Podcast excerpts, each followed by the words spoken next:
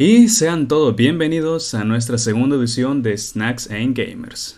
Obviamente con mi buen invitado Danmon, que en esta ocasión no sé, Danmon, si te has traído tu buena botanada o algún, alguna bolsita de snacks.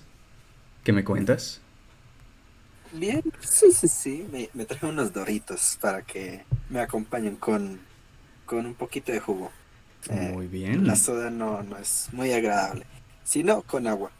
Perfecto. Pero bueno, eh, ¿qué, ¿qué, te cuento? Bueno, en esta ocasión, como tú decías, pues te traigo, bueno, te traigo y te, tú me traes de tema, eh, temas de los peores videojuegos de todos los tiempos, de la historia, de toda la categoría que llevan existiendo. Eso te traigo, Kuro. Muy bien. Y me has dicho que tenías una lista, ¿no? ¿Y esa lista qué tan larga es? Eh, es un top 10, bueno, top 9, porque es que el, el, el, que se lleva la corona ya sabemos cuál es. Ah. Pero toca decirlo de todas formas. Toca decirlo de todas formas. Es un top 9 de, de, de los peores videojuegos, dando argumentos, un pequeño argumento de por qué, y, y también entrando en consideración lo que he visto, porque siendo sincero, no los he jugado, pero viendo el poco gameplay que he visto, es que es que de una vez entra como malísimo el, juego. En ok. Y eso te traigo. Bien, pues ya que no me lo preguntaste, igual lo voy a comentar. Pero yo sí traigo unos snacks. Ya que me los estuve guardando de hace unos cuantos días. Pues obviamente por ser un día especial, ¿no? Ya que el que no sepa, pues hoy es mi cumpleaños. Y lo vengo celebrando en el podcast con unas almendras que están como, o sea, no, no, rellenas, sino que tienen capas de chocolate sabor a pie de limón. Y por muy extravagante que suene, está algo me. Aunque, bueno, se agradece el snack, ¿no? Para mientras. Mm, mientras es para pasar el rato. Pero bueno, por cierto, feliz cumpleaños. Mm, gracias, gracias. Es cierto, ¿no me habías dicho o sí? no, no te...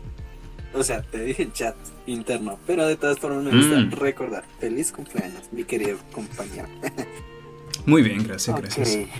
Pues mira, empecemos de una vez, ¿ok? Pero empecemos, obviamente, ¿no? Con algo que es objetivo. Y empezando primero que definiendo lo que es un videojuego malo. Porque mm, nosotros somos bastante subjetivos como personas y como videojugadores. Al a veces criticar un videojuego por que no nos guste su gameplay, porque no nos guste su, mm, su categoría, porque no nos guste la consola o por X. Pero objetivamente, ¿qué hace un videojuego malo? ¿Qué opinas tú? Bueno, para hacer un videojuego malo, en mi opinión, tiene que tener tres características. Primero, que tenga, o sea, que, al probarlo, el jugador en sí mm, tenga una mala experiencia, ¿no? Eh, ya sea, ya sea en general, digamos que eso pasaría un 60-70% del juego que sea para que le, lo considere malo el jugador.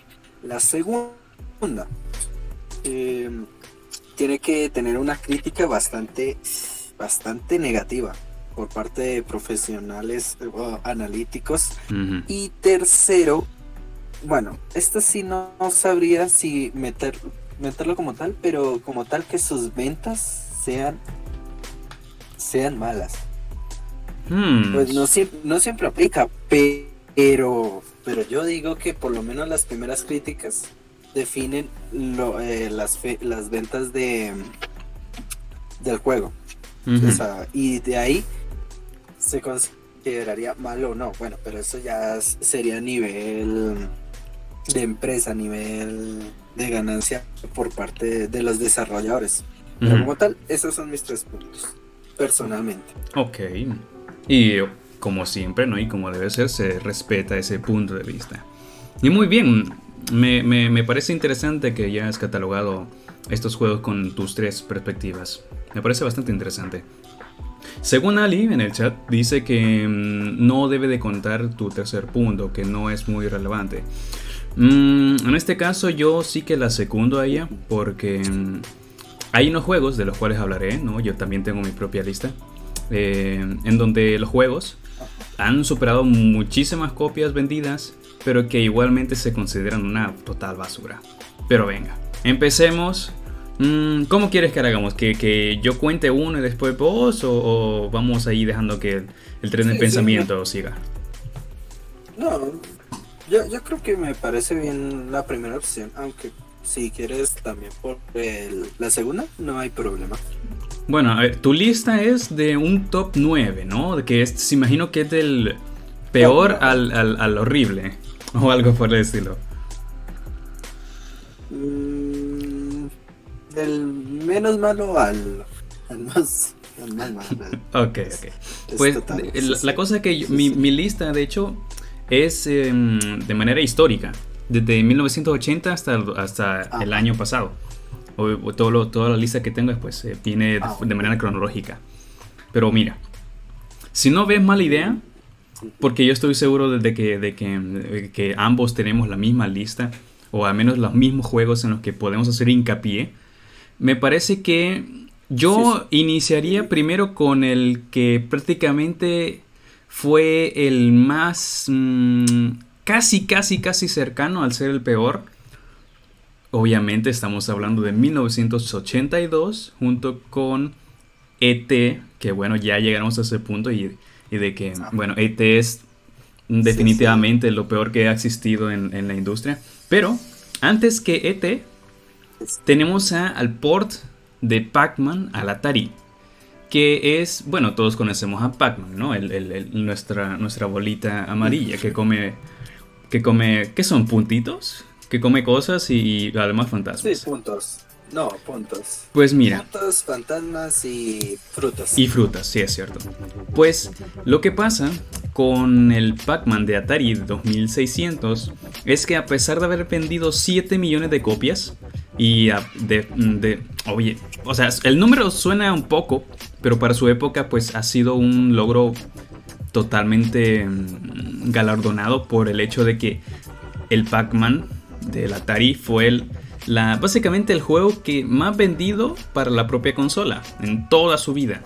Mm, pero, eh, pues, eh, recibió las críticas negativas, como era esperarse, por su muy pobre conversión del ese port. Porque, eh, veamos, primero que nada, la calidad es, era pobre y era totalmente, o sea, no se disfrutaba.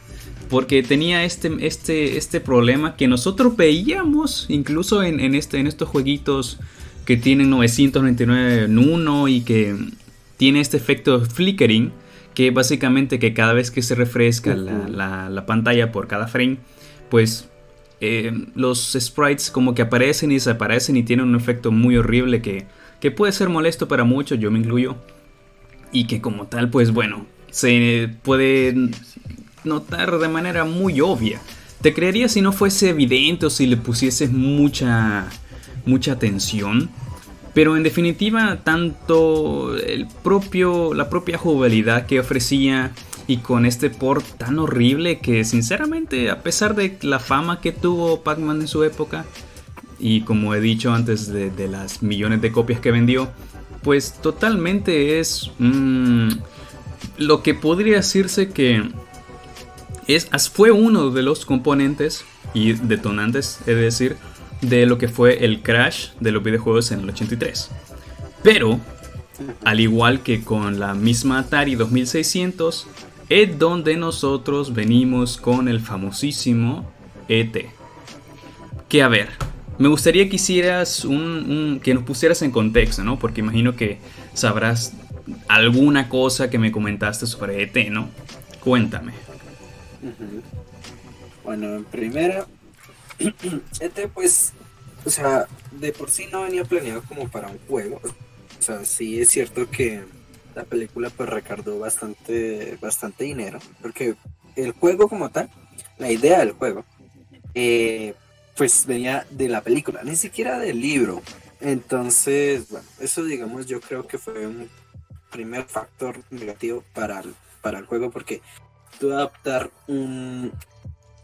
Eh, he visto, he visto evidencia, eh, incluso tengo entre de la lista otro, que adaptar una película a un juego no siempre es bueno. Hay que saberlo adaptar. Ese es el primer punto. El segundo, eh, que como se eh, la cuestión del tiempo es... Voy a seguir con el comentario. Danmon está diciendo de que mm, este como tal es un gran ejemplo de cómo la propia necesidad o el propio intento de intentar capitalizar todavía más una película, una serie, algo, una, algún, algún ícono de la farándula, de la cultura moderna, de, bueno, de ustedes ya saben, del entretenimiento, pues ET como tal ha sido un gran ejemplo de cómo no hacer esto, junto con otros personajes que hemos visto un, un descenso bastante grande, como lo llegó a hacer con Superman, o como también fue con la película esta de terror que yo nunca la he visto, pero me gustaría verla. La de Viernes 13. Que de igual manera ha tenido una... Un ejemplo bastante evidente de que es muy, muy, muy complicado eh, intentar darle más seguimiento a una película con un juego. Y digo que es complicado porque... Eh, a ver, no va a ser la misma historia, no va a ser la misma experiencia. Y al ser un videojuego, pues de cierta manera, como que los públicos entre ambos, entre ambos productos, entre la película y el videojuego, a veces no congenian, porque, a ver, una película de miedo no a todo el mundo le, parece entretenida o no a todo el mundo le agrada. Y en definitiva, pues, hey, a mí me parece de que ese fue un error bastante bastante extraño que no se pudieron haber percatado. Porque es que, a ver, técnicamente, o sea, lo digo literalmente, técnicamente es un juego bastante malo. Y tanto en gráfica como en gameplay como en muchas cosas. A ver. Déjenme checo una cosa. A ver, voy a desconectarme de la cabina. Voy a ver qué onda. Ahora. No, pero. Ah, ahí está. Hola, Dalmon. Hmm, en el caso de juegos basados en películas, usualmente es para aprovechar el hype que puede generar dicho largometraje. Y ejemplos los hay con varios de los juegos de Marvel que salieron días después de estrenos de películas que han hecho. Mmm, entiendo.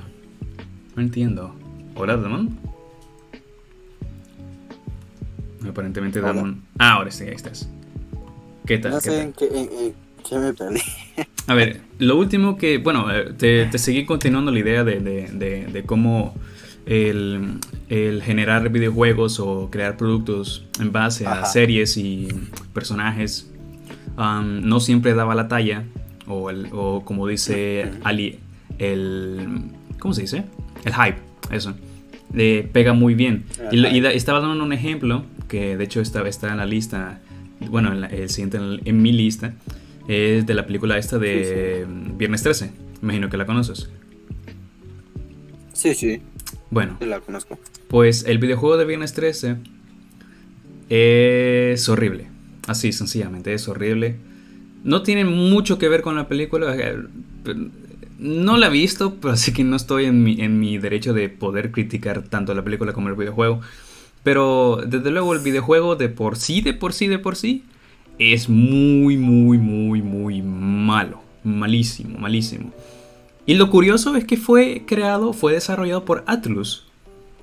Que imagino sabrás, Atlus es la desarrolladora de Persona, de Shin Megami Tensei, de Trauma Center. Sí, sí, sí.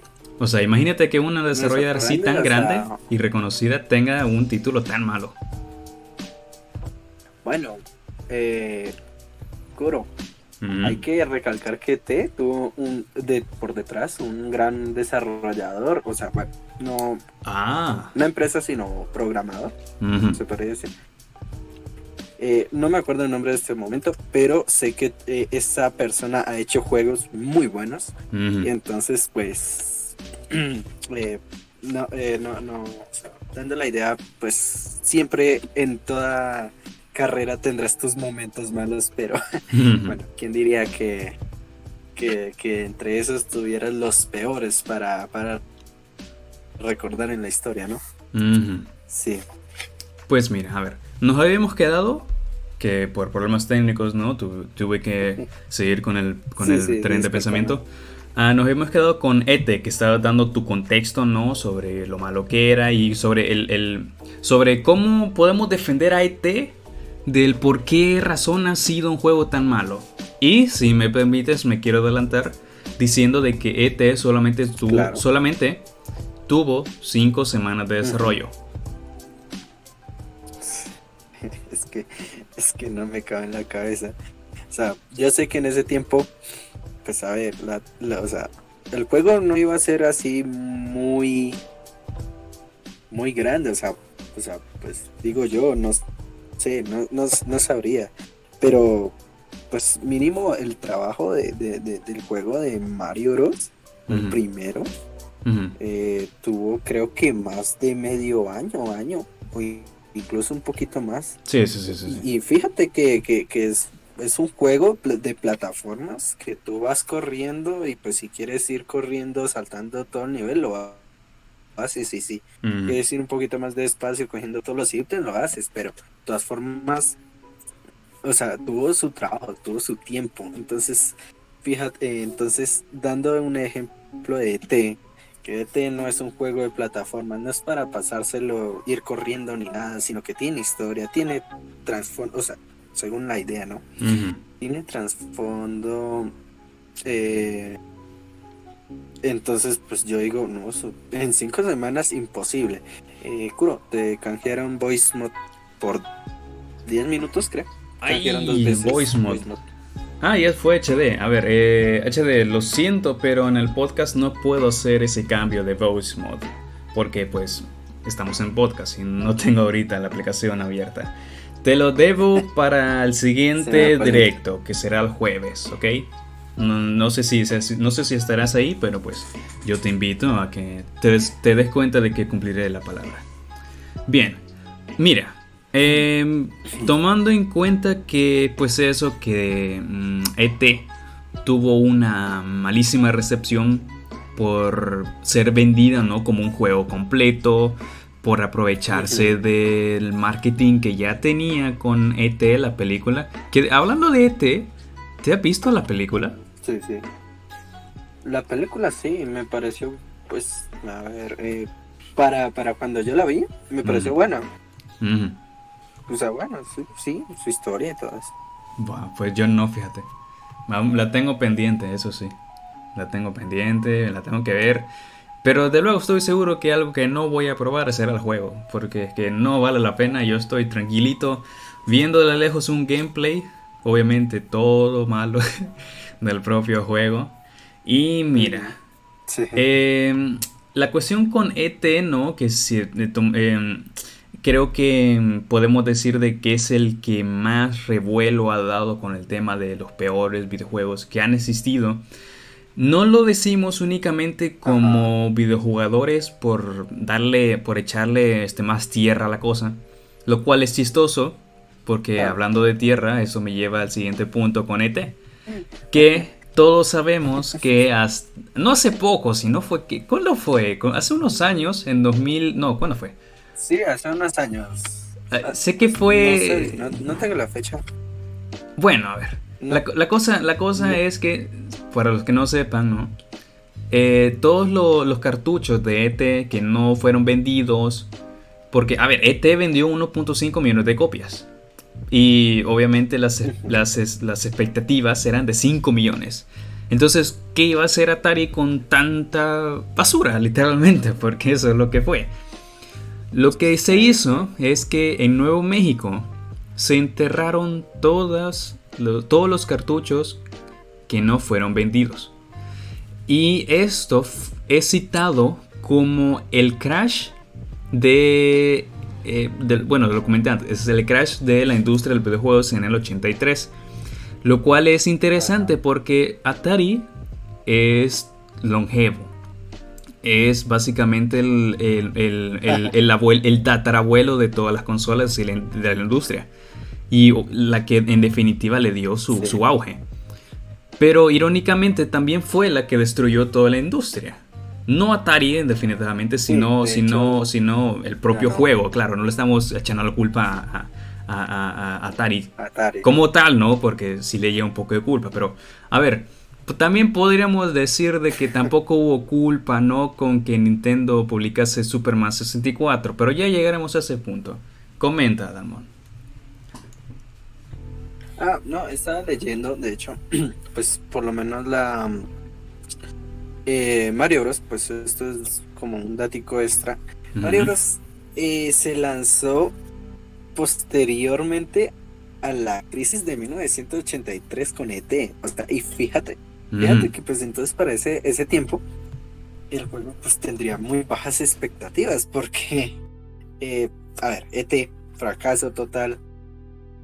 La, tanto, no sé, bueno, más que todos los padres, no tanto los los niños, bueno, aunque también los niños supongo, eh, no, no, no pensarían que iban a salir juegos nuevos después de eso.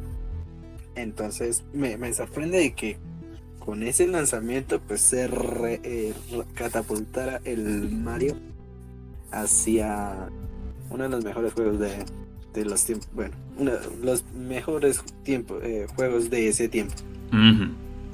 Y, es aún así actualmente, pero bueno, esto es desviando desviándome el tema, es como dando un datico extra. Claro, claro, claro, claro. Bueno, un, dato que, se aprecia, desde luego. Y bien, creo que el último juego que comentaré de esta época de los 80, es el que de hecho ya lo había, lo había mencionado, es de eh, Viernes 13. y lo que pasa con este juego es que mm, el... Bueno, podríamos catalogar a los 80 en la industria de videojuegos como el intento de... Mm, ¿Cómo decirlo? El intento de capitalizar la industria del entretenimiento. ¿Y por qué lo digo? Porque los dos más remarcables que podemos mencionar, pues desde luego son ET y eh, Viernes 13, que en definitiva son pues películas.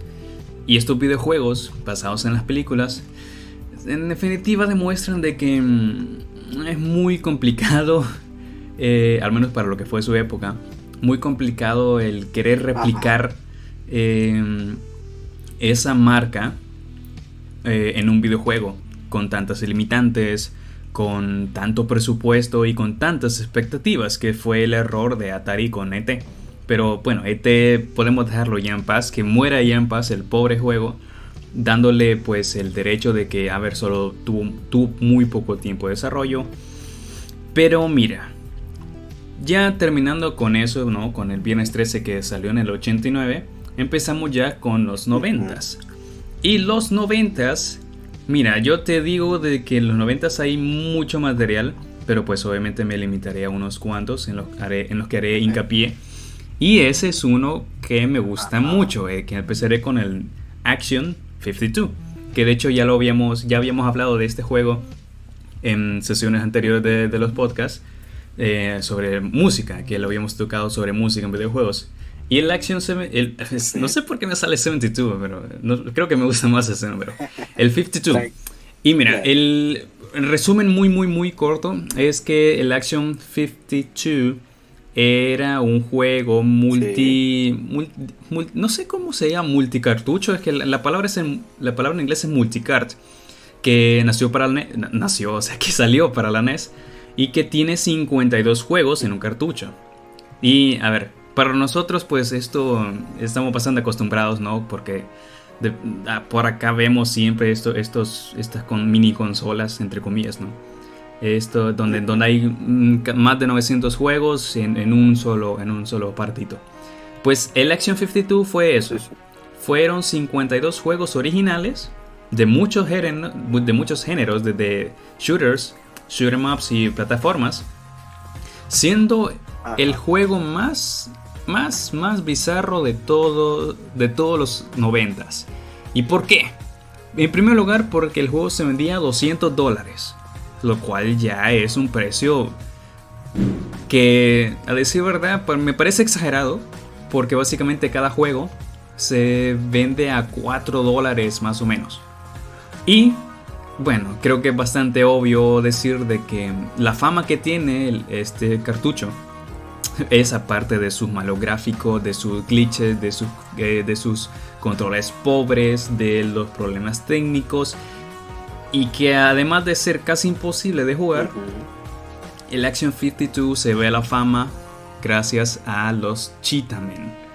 Que por favor, si no saben de los Cheetamen, busquen en YouTube Cheetamen OST o Theme Music o lo que sea, pero escuchen la canción de Cheetamen. Es la cosa más fenomenal que pueden encontrarse en un juego tan horrible como ese. Y es un. Es, no sé, es la canción. Rescatando es muy pegadiza, es muy inspiradora, es muy. Es como pertenece a un videojuego que no debería estar ahí. O sea, esa canción no debería estar en un juego tan malo. Y creo que respaldas mi opinión, Damon. Pero. Sí, la verdad, sí, o sea entre sacando lo malo, hay algo bueno siempre. Eso sí. En la mayoría de casos, en ET no, pero eh, bueno. Bien.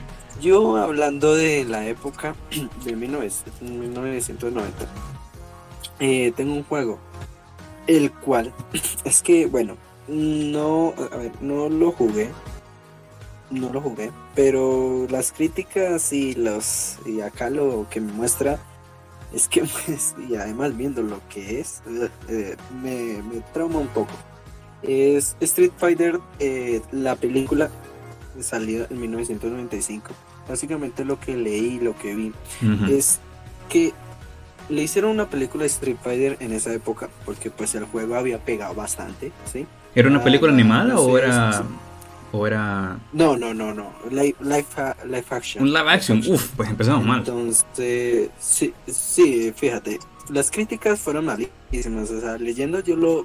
Para entrar en el contexto de la película, porque necesitaba mirar lo de la película. Críticas malísimas, historia pobre, actores que la verdad dejamos mucho de que desear. Pues fíjate que de esa película le quisiera sacar un juego. ¿sí? Y utilizaron el método de Mortal Kombat. Recuerda que los primeros Mortal Kombat fueron foto o sea, personas fotografiadas pues para imitar los movimientos. Eran personas reales. Pues quisieron imitar esa misma fórmula, viendo pues de Mortal Kombat, eh, para recrear este juego.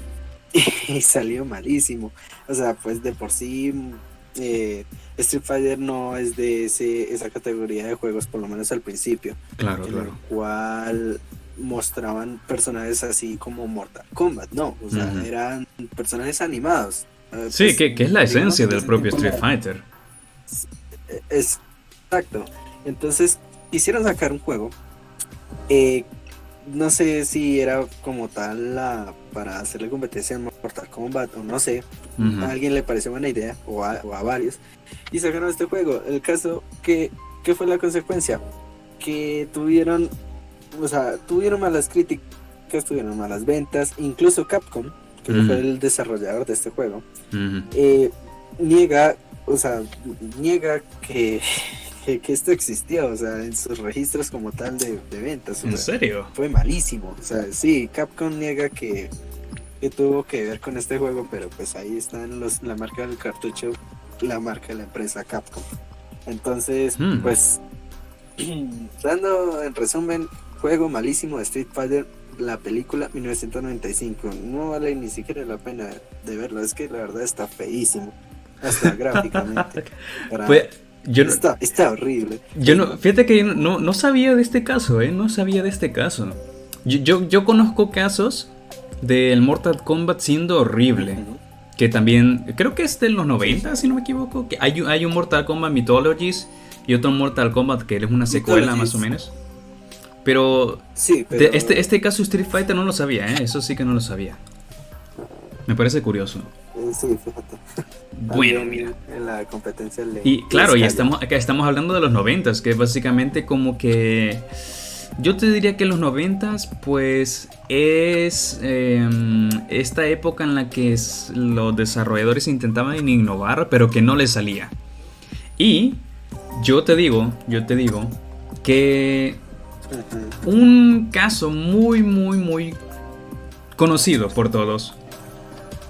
Y es, es, algo que en definitiva nos, ha, nos ha beneficiado a ambos, Y es Philips con los Zelda CDI. E imagino, imagino que sabrás, oh, que sabrás lo que ha pasado estas últimas, bueno, no, estas últimas semanas, no, esta última semana con el nuevo meme de Morshu, el Morshu RTX. Que no, no me hace falta explicarlo aquí en el chat, pero lo voy a explicar para los que estén escuchando el podcast. Y Morshu se puede resumir en dos líneas. Lamp oil, rope, Bombs? You want it? It's yours, my friends. As long as you have it, it's not rupees. Sorry, Link. I can't give credit. Come back when you're a little mm, richer. Y ya está. Morshu tiene esas dos líneas en el juego. ¿Cuál juego es? Es Zelda las, los rostros del mal, creo que se llama. The Face of Evil. ¿Y qué pasa? Que aparte de que Morshu es como el meme, meme, meme de, de, un... O sea, es, un meme bastante antiguo. Pero que ha, pegado de nuevo por el, por el... por que un usuario de internet pues creó el Morshu RTX, que es bellísimo, a mí me encanta. Eh, sí, la verdad tiene mucho talento, pero bueno, no creo que haya pegado de estas últimas semanas, sino que he visto, bueno, pues no es así muy famosa, que digamos, ¿no? Pero mm. es de un meme utilizando al Morshu en eh, las animaciones muy rápidas eh, del meme. ¿Cómo le explicas a X persona que llegó, no sé, e, e, X objeto a tu casa o no sé? Entonces empieza el Morshu hablando muy rápido con los gestos. Entonces, o por ejemplo, eh, comparable con el meme de Ibai, de que va explicando, ¿cómo le explicas a tu madre que perdiste, no sé, siete materias en la escuela o bueno, cosas así. Eso es que Morshu pues ha sido motivo de memes. Eh, pues mm, no, no sea precisamente porque su animación sea la mejor, ¿no? De todo se ha dicho. Sí, no, por las expresiones. Pero bueno, volviendo al tema de, del juego. Juego bastante malo malo. Y, fíjate que yo de Zelda no, he jugado juegos así, pero es que este es malo. Claro, pero la, cosa, la cosa es que yo. A ver, yo puedo decir de que el juego es divertido porque es muy malo. Y lo digo por, en primer lugar porque eh, tanto los juegos de Philips porque, a ver, no me he explicado eso, es cierto, no lo he dicho. Que Philips en, los 90 tuvo una consola, que era el CDI. Que era básicamente una consola que es un, es un lector de DVD que en el que tú compras el juego, que es un CD, literalmente es un CD, pero que le controlas con el control remoto. Eso. Y lo que hizo Philips es que... No, no, de hecho no. Lo que hizo Nintendo es que le prestó las licencias a Philips para hacer algo, para hacer juegos con los, con los personajes más, más grandes, que en su época pues fueron obviamente toda la saga de Zelda y también Mario, pero un momentito con Mario, ya vamos a llegar con eso. Y lo que pasa con la, las, eh, la saga de Zelda CDI es que no fue un juego, sino que fueron tres. Y además de que nosotros como internautas conocemos a estos juegos gracias a los memes de internet, tenemos en cuenta de que básicamente estas escenas animadas son básicamente lo que le da el humor a, todo lo que, lo que estamos acostumbrados a ver del juego. Porque un gameplay, ¿has visto un gameplay de este juego, de un Zelda CDI?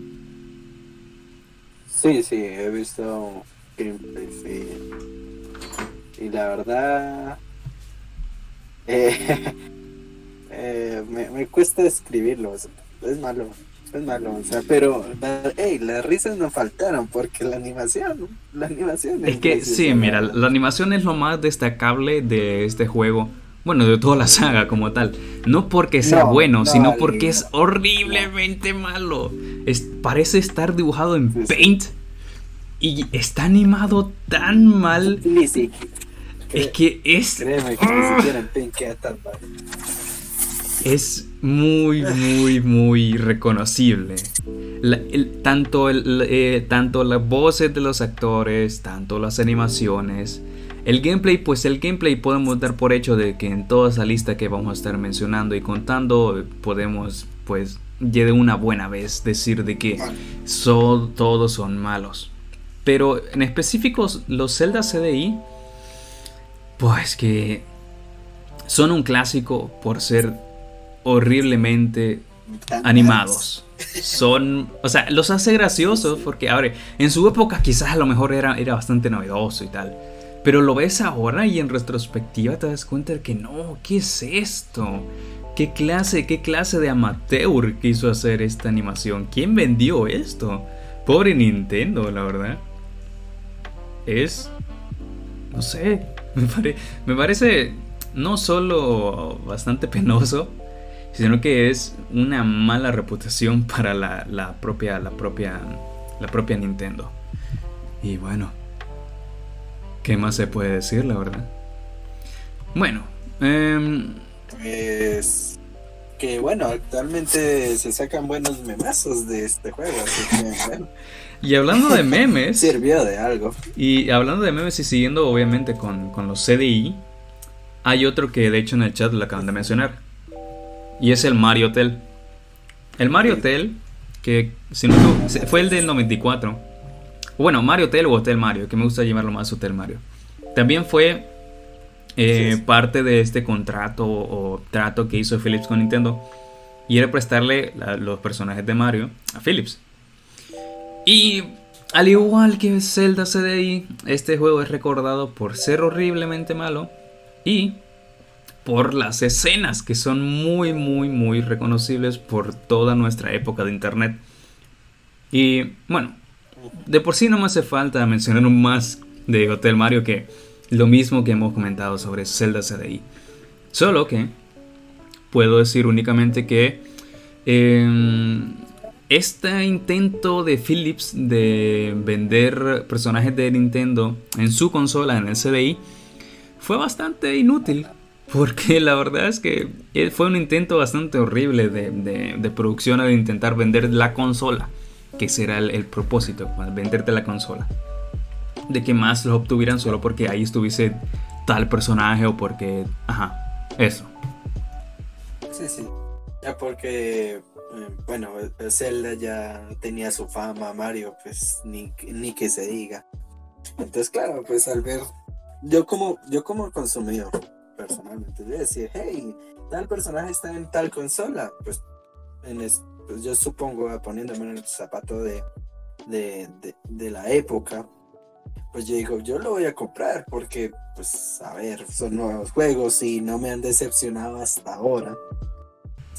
Claro, eh, eh, yo lo veo como una forma bastante descarada de aprovecharse de la fama de otra cosa, de otra marca, de otro personaje. Ajá.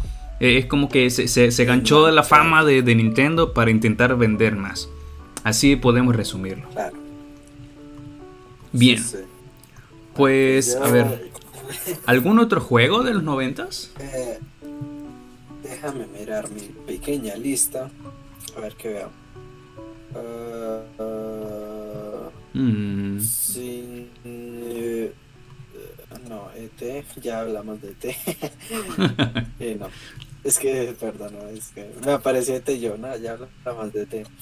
Tengo un juego que se llama Shao Fu. Ah, Fu. La verdad no nunca lo había oído, pero pues acá me aparece en la lista. Mira, mira, Fu. Bueno, eh, creo que podemos sacar mm, el, la broma de este juego del nombre Shaq porque del, eh, básicamente es, A ver, es. Mm, yo tengo sentimientos encontrados con Shaq No porque lo haya jugado, sino porque Shaq a pesar de ser un juego de lucha, y para su época y para la consola en la que estaba, que, a ver, no sé, ¿para qué consola era e, este juego? Era para. A ver. Creo que para la SNES. Ah, no, no, es para la, la, Genesis. La Genesis. Cierto, cierto, cierto. Esto, esto, era, esto era por parte de, de Sega.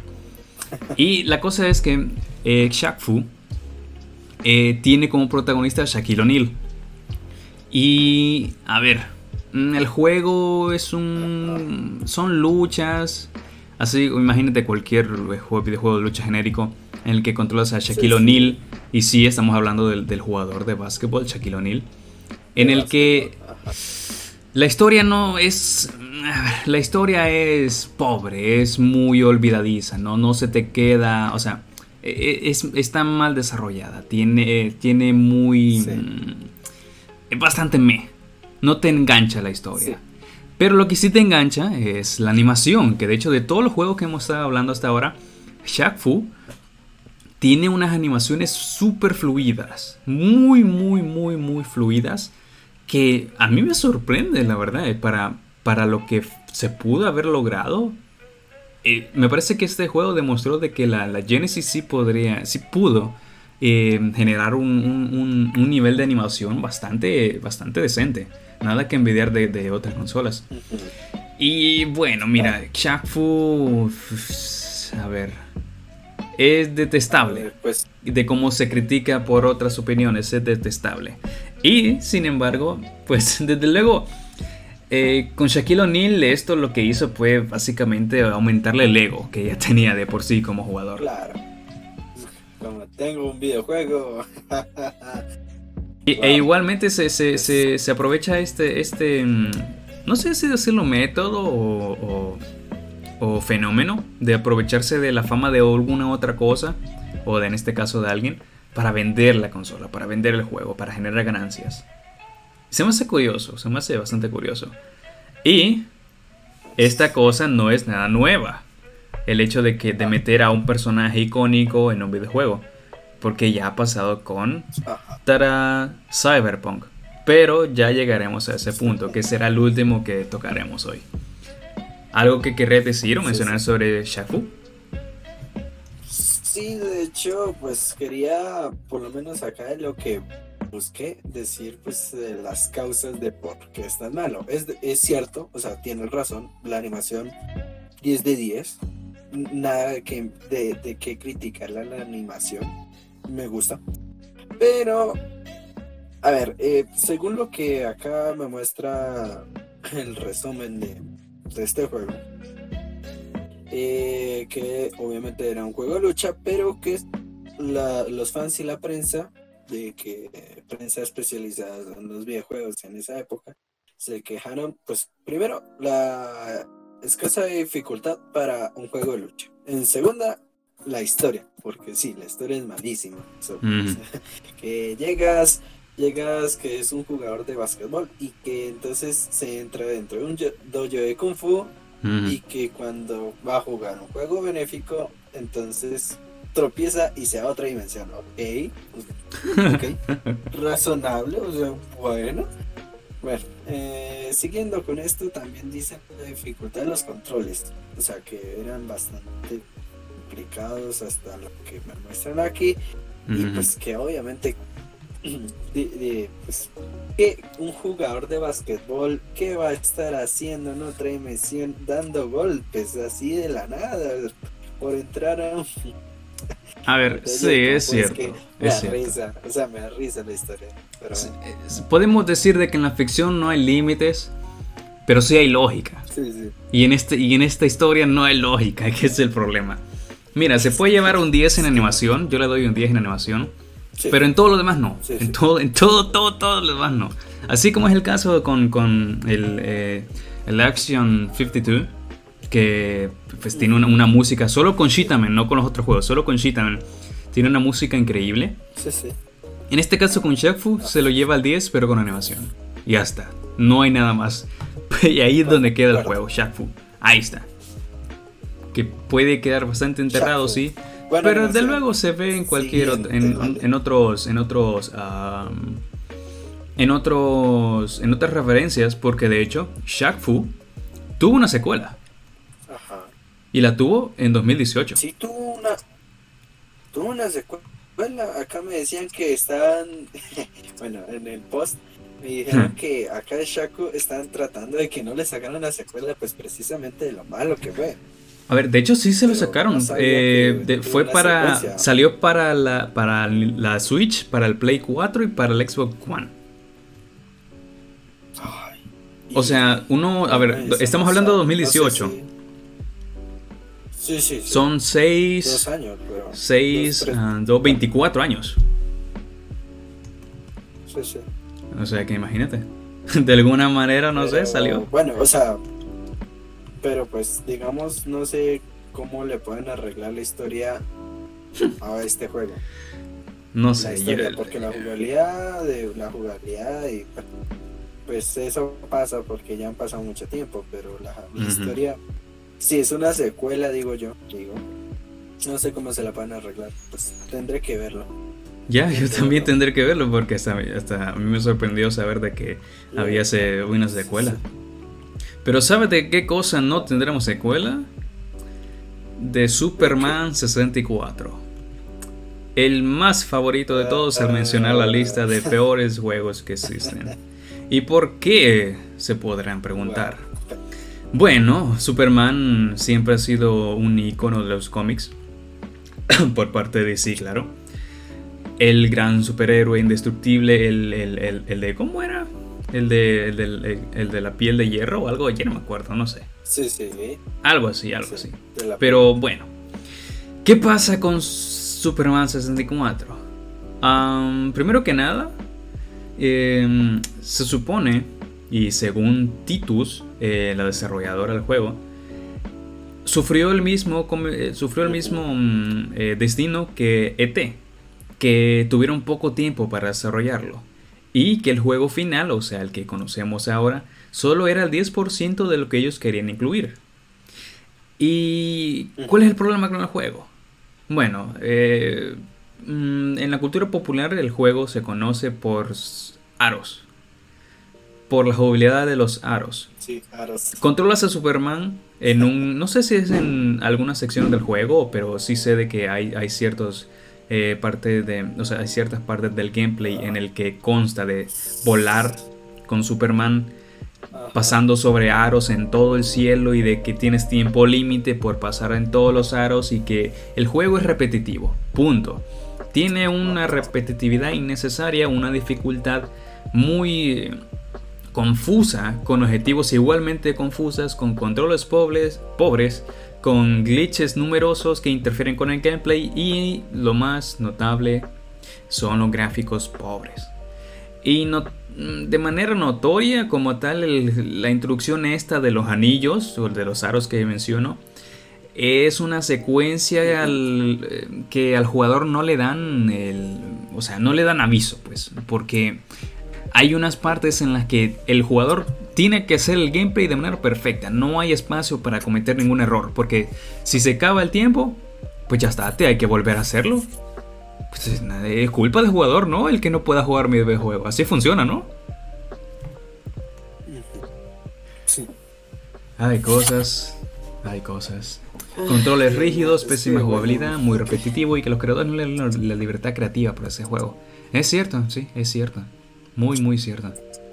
A ver, ¿de qué, qué, qué, ¿cuál es tu perspectiva?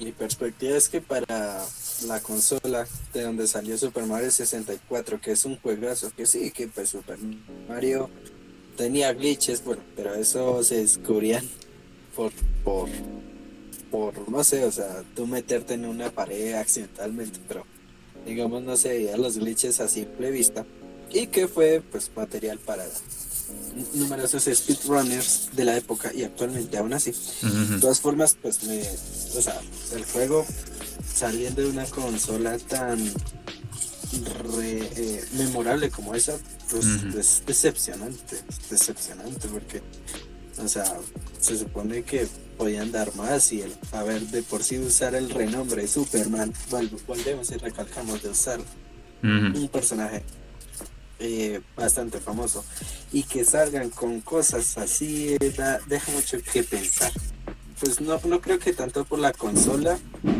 sino por el equipo desarrollador que, que, lo hicieron, porque pues, a ver, no creo que, que haya sido un juego desarrollado como este en cinco semanas, creo yo, no sé, no, sabría decirlo. Hmm. Es que, a ver, a día de hoy en la actualidad la industria de los videojuegos sigue sin entender de que no es tan malo darle más tiempo de desarrollo al juego para que no sea tan malo. Pasó con ET, pasó con Superman 64, pasó con quién sabe cuántos otros que no sabemos o que simplemente no se ha, no se no se ha querido demostrar o, o que entre nosotros dos no sepamos. Pero a día de hoy aún hay. Aún se comete ese mismo error de sacar el juego incompleto, lleno de errores, con muy mala optimización. Y la cosa no tiene que ver, o sea, no tiene nada que ver con la tecnología. Porque llegando a los 2000 podemos encontrarnos con juegos mal optimizados. Y cuando digo mal optimizados, el juego que se me viene a la mente es Sonic. Y el que me refiero con Sonic es Sonic 06. La franquicia de Sonic, al intentar celebrar su, no, su decimoquinto aniversario, pues le quiso dar un relanzamiento, Sega quiso darle la nueva generación a Sonic y lo quiso sacar con la Xbox 360 y la Play 3. ¿Y qué pasa con Sonic 06? Bueno, primero que nada, dato curioso. Precisamente hoy, en mi cumpleaños, hace 14 años, Sonic 06 es lanzado para la Play 3. Hoy mismo. Vaya. Así que imagínate qué coincidencia las, las nuestras, ¿no? Que justo se pone que renace el meme de Morshu y de que hoy precisamente hace 14 años pasó esta tragedia. ¿Y por qué tragedia? Em, bueno, al igual que podemos tomar en cuenta los juegos incompletos o que salieron antes de lo que tuvieron que haber salido para el tiempo de desarrollo, como los ya mencionó CT y demás, pues Sonic 06 sufrió el mismo caso. ¿Y por qué? Bueno, porque Sega hizo una muy horrible administración con el equipo desarrollador al, primero que nada, al partirlo en dos por muchas veces consecutivas y por intentar sacar el juego para navidades. Y bueno, te puedes dar cuenta de que el 06, Sonic 06, es indudablemente el peor juego que, que se puede jugar en una consola actual.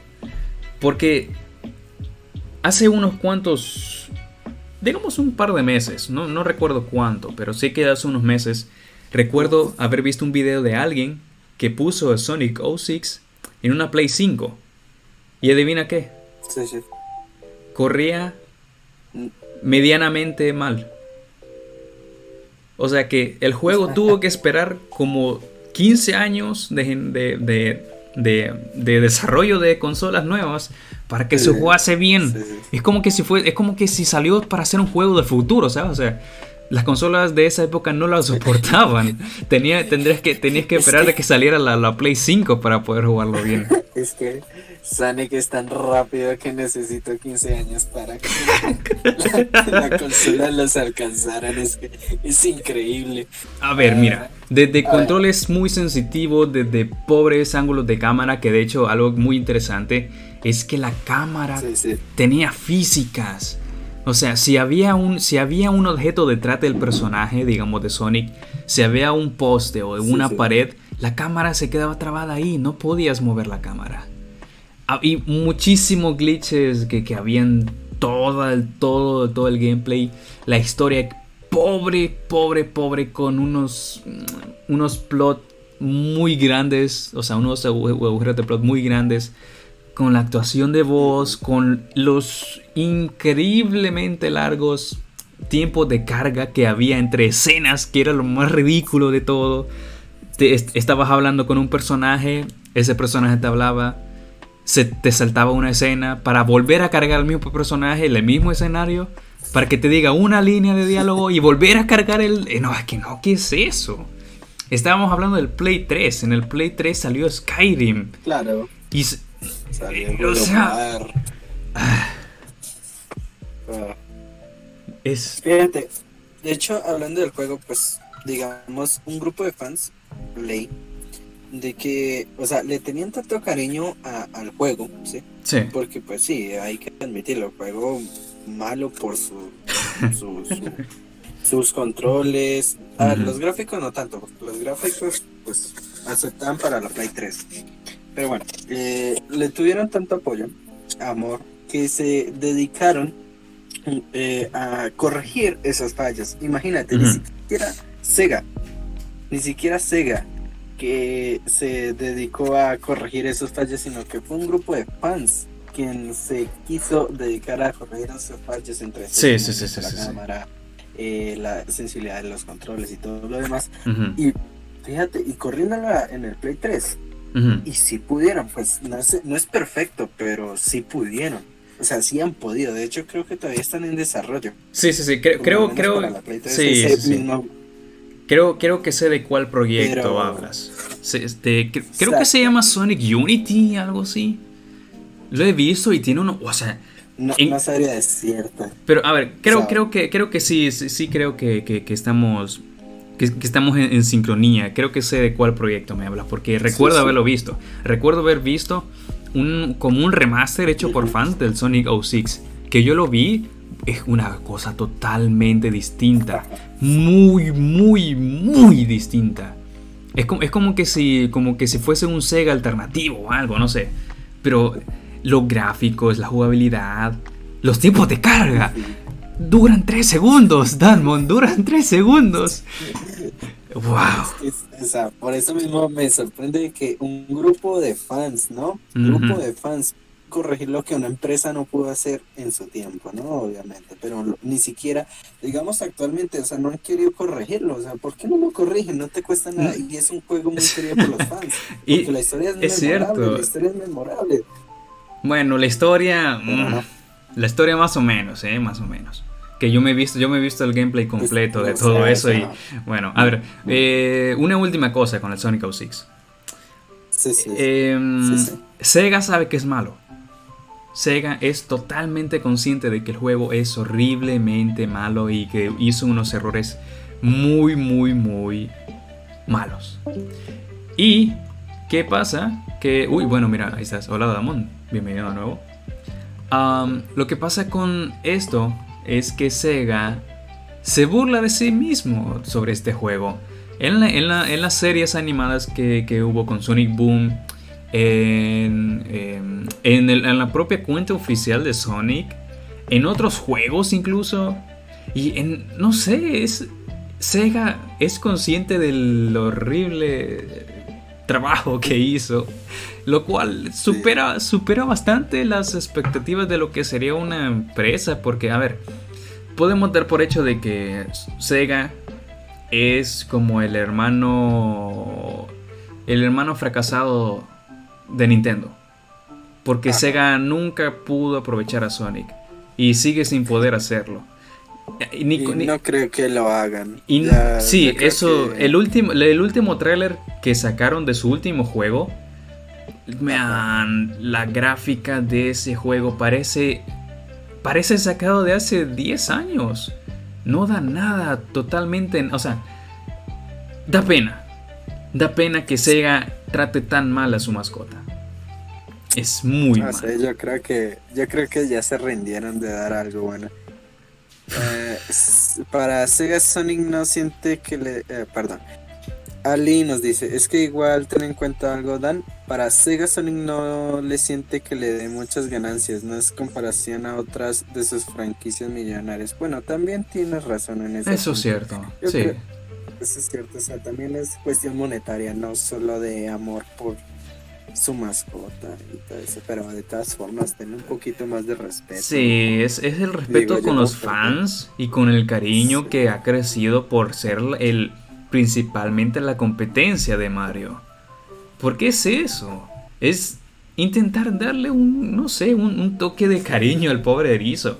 Porque es que, wow, es, muy triste. Porque eh, eh, perdona que te interrumpa, pero en mi opinión ah, es principalmente la comunidad que ha sacado a, a Sonic. E, es, es, prácticamente la comunidad. Sega ha hecho muy poca cosa para respetar a la comunidad y para respetar al personaje. Y ahí termino yo mi tren de pensamiento. Bueno, pues ya digamos viéndome un poquito, pero eh, viniendo al tema de Sonic, lo, que pasó con la película, o sea, si no fuera por los fans, ¿cómo hubiera salido ese diseño del Sonic? Yo, yo creo que todos lo vieron. De, de ese Sonic que no sé. O sea, no sé, no, no sabría decir. Es un. Pues, bueno, la verdad, el diseño mediocre.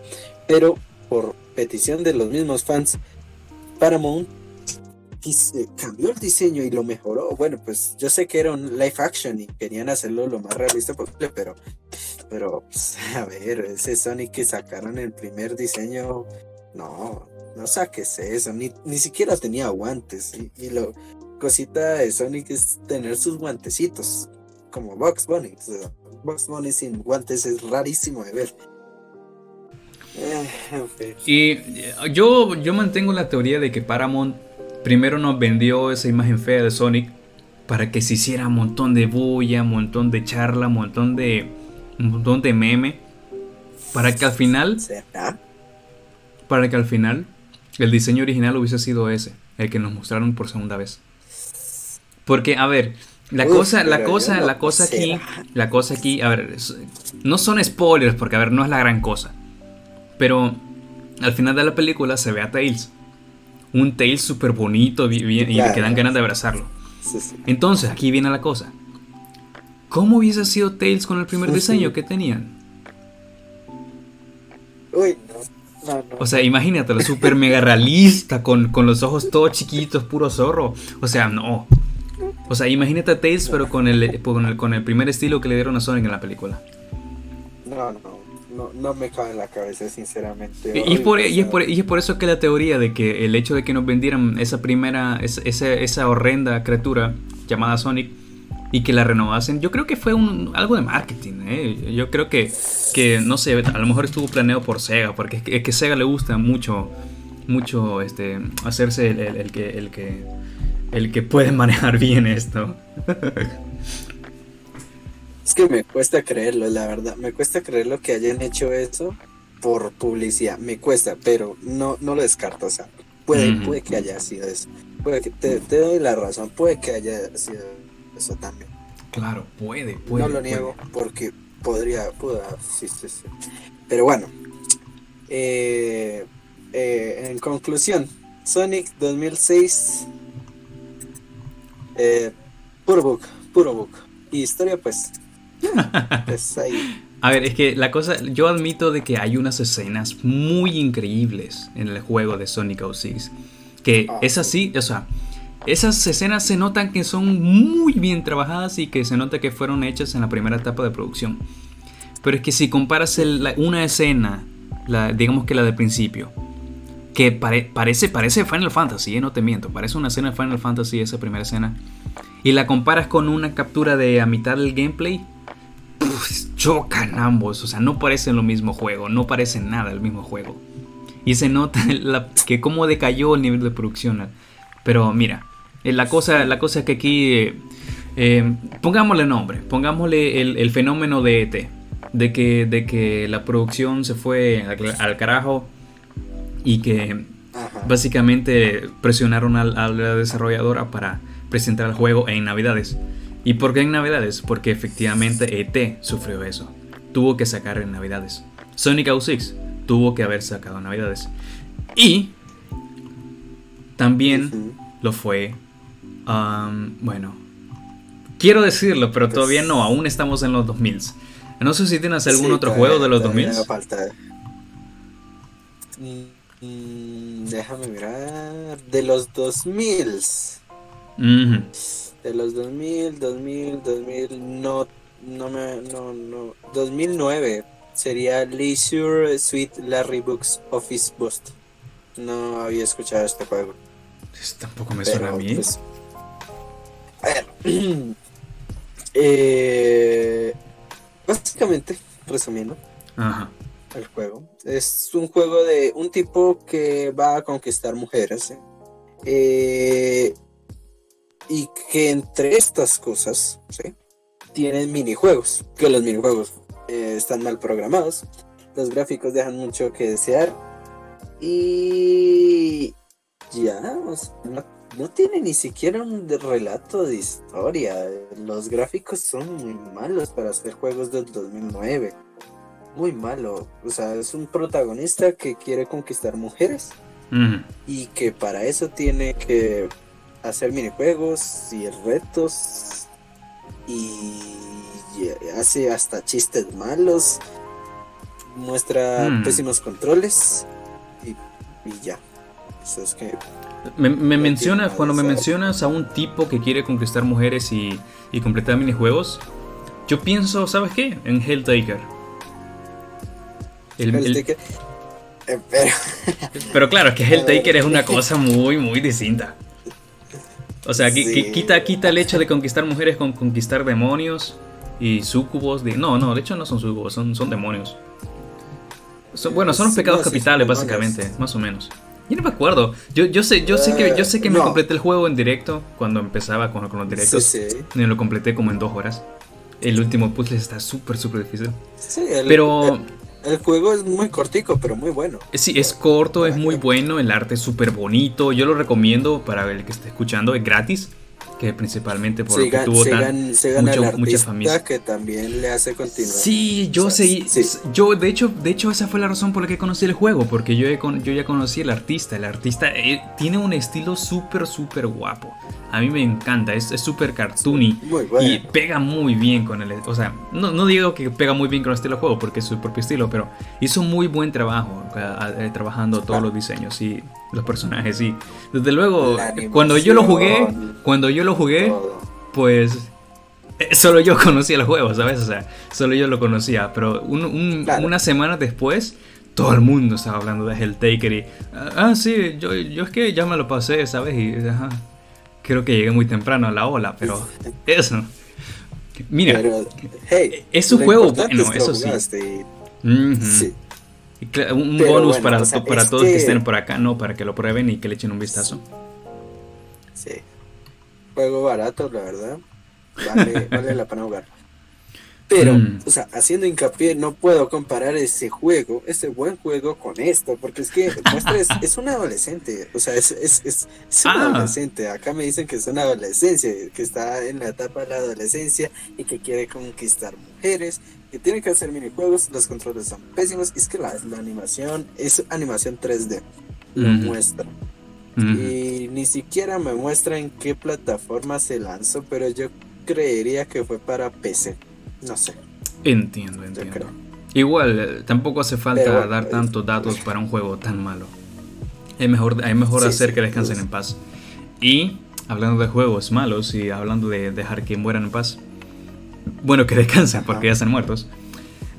Terminando con los 2000 porque es que hay muchos juegos de los 2000 hay Mortal Kombat, está este, tenemos un Rock, Rock Warrior.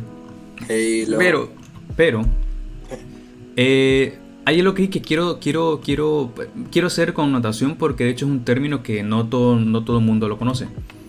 Y el juego en definitiva es Ninja Project Man, que es un juego em, publicado por Conspiracy Entertainment. Y, este, y a ver, ¿qué pasa con este juego? Mira, en la época de la Wii era como bastante sencillo publicar tu juego. Eh, Nintendo sí que se abrió bastante más al tema de, que otras de que otra, o sea, de que un público, o sea, no, de que unas desarrolladoras un poco más diversas aprovechasen la, la consola. ¿Y a qué llevó esto? Que se crease el término de juegos llamados shovelware. Que un shovelware es prácticamente, es un término para, lo, para estos paquetes de software que tienen la particularidad de que te venden cantidad y no calidad o utilidad. Esto es un shovelware. ¿Y qué pasa con, eh, Conspiracy Entertainment, que, sí, que fue la publicadora de Ninja Redman?